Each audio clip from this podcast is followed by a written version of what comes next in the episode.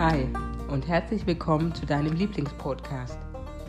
Dem Podcast, der sich rund um das Thema Diversity dreht und Menschen eine Stimme gibt.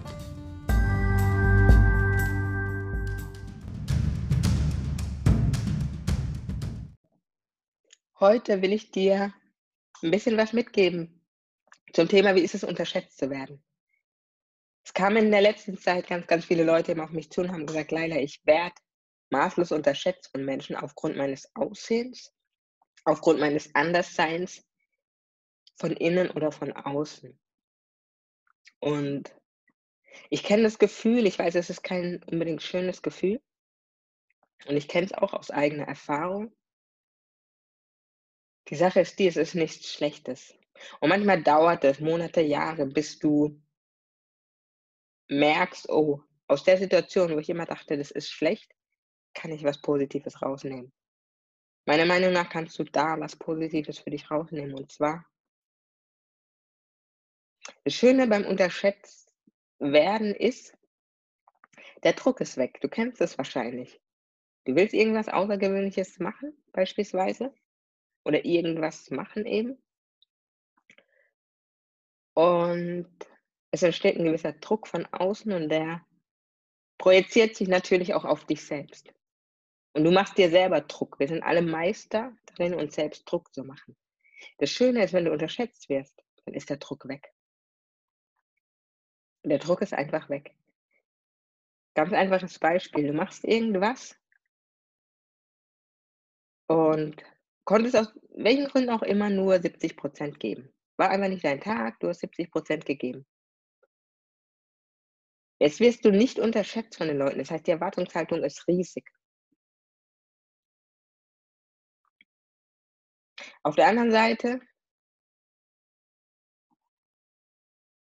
der Tag war nicht gut, du konntest nur 70 Prozent geben und du wirst unterschätzt von den Leuten. Das heißt, die Erwartungshaltung geht gleich null. Egal, ob du 70 Prozent gegeben hast, 80 Prozent, 100 Prozent, 110 Prozent oder 140 Prozent. Die Leute werden es feiern. Die werden sagen, Wahnsinn, Bombe, hast du das gemacht, super, hast du das gemacht, hätte ich nie von dir gedacht.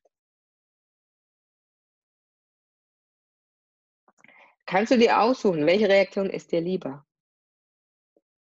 Und das wiederum, dass egal wie viel Prozent du gegeben hast, die Leute es feiern, und dir das auch dementsprechend dann natürlich ähm, zeigen.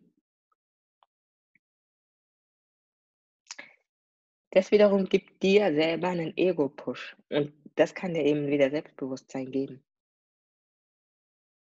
Deswegen, es ist nicht unbedingt schlecht, unterschätzt zu werden. Solange du für dich klar bist, weißt du, wofür du stehst, wer du bist, was du kannst und wo du hin willst. Wenn die Grundbasis gegeben ist, kann dich das von außen nicht beeinflussen und beeindrucken. Und dann ist es, wie gesagt, nicht schlecht, unterschätzt zu werden. Meiner Meinung nach hast du ein Ego-Problem, wenn du sagst, es stört dich, wenn dich Menschen unterschätzen, weil die Kunst daran ist, das Ego so weit nach hinten zu stellen, dass du da drüber stehst und einfach dein Ding machst. Und du darfst sogar so ignorant und egoistisch sein, dass du sagst, okay, unterschätzt mich. Ich weiß ja, was ich kann. Und du weißt, wie gesagt, egal wie viel Prozent du gegeben hast, du wirst Applaus bekommen, in Anführungszeichen. In welcher Form auch immer. Weil die Leute dich einfach von vornherein unterschätzen.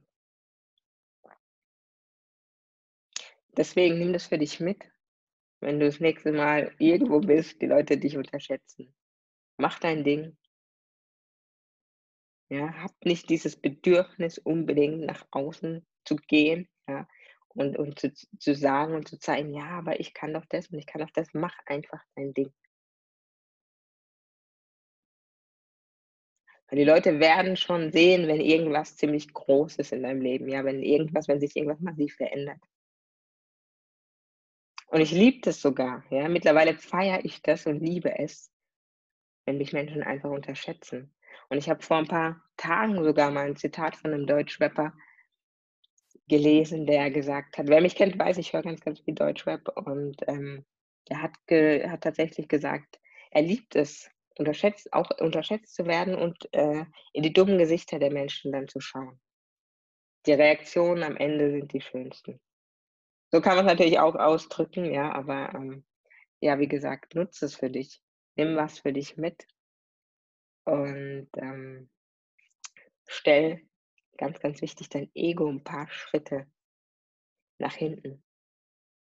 Weil 'n Punkt ist auch noch, wenn du unterschätzt wirst, du bist ja der Person, die dich unterschätzt, Schritte voraus.